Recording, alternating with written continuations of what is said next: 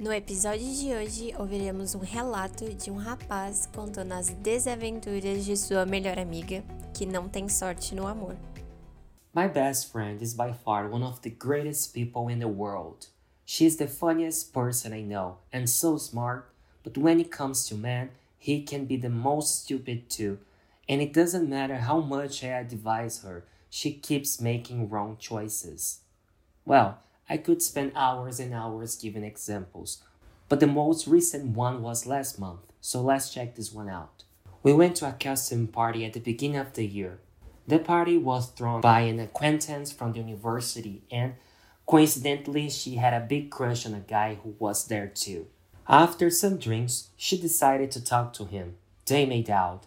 At the first moment, he seemed to be a nice guy, but my guts had something about him that was bothering me a little.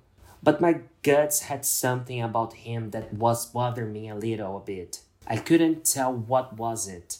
I thought that was only a party crush, but after that they started to go on dates and a few weeks later they were dating. I stopped seeing her as much as I did before because they were together 24/7, but we kept telling everything to each other and catching up every day. Only after one month that we were together, she told me that they were planning to backpack through Europe. I was not sure that would be a good idea, since they had met each other only a few weeks ago, but then she told me that they were already saving money for it and it was something she always wanted to do.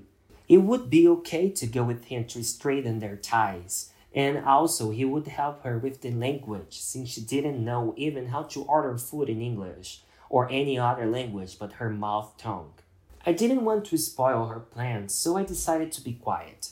While they were planning the trip, she said he had already minutely scheduled every little thing they would do in each country, consider the time to wake up and time to go to bed. We both thought that it was a little bit weird, but nice. Once that they would have enough time to accomplish everything they wanted to do without a good setting. When they traveled during the trip, she used to call me while she was busy and give me some details of the place they had visited and show me some pictures.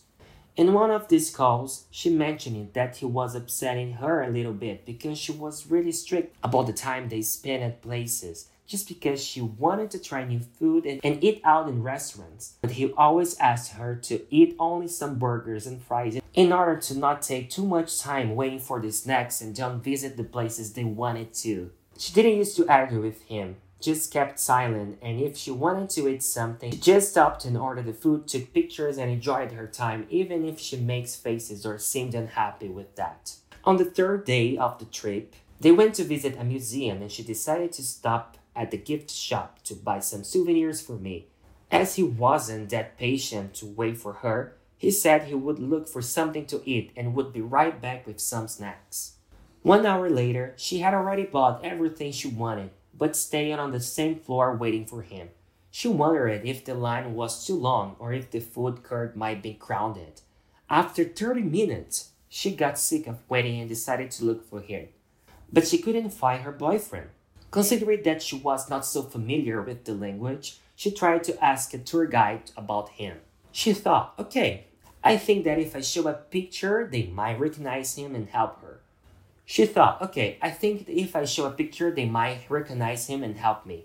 So she looked for a photo on his social media and noticed that he had posted something new a few minutes ago. It was a picture of him in front of an ancient monument in another town. Then she realized he had left her there, all by herself, and probably had gone by train to another city to visit the landmarks just to follow his schedule and finish the trip alone.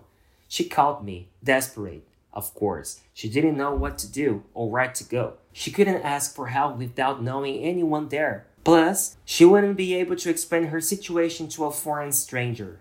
I was really mad at him, especially because they were supposed to come back five days later and she didn't know what to do. Fortunately, I remembered that my cousin was living there, so I called her and asked her for a favor. My friend spent the last day of the trip at my cousin's house. The good thing was that she took her to visit other places after listening to the crazy story about the stupid guy. I hope that my best friend had learned the lesson and thinks twice before going on a trip with some random and suspicious new boyfriend. Esse episódio foi produzido por Fluency Pass, a única escola do mundo com o ciclo completo para você falar inglês. Gostou? Compartilhe e comente com seus amigos. Quer acelerar sua aprendizagem com conversação ilimitada, aula particular e ainda ter um mega desconto? Acesse fluencypass.com e comece agora a jornada da sua fluência.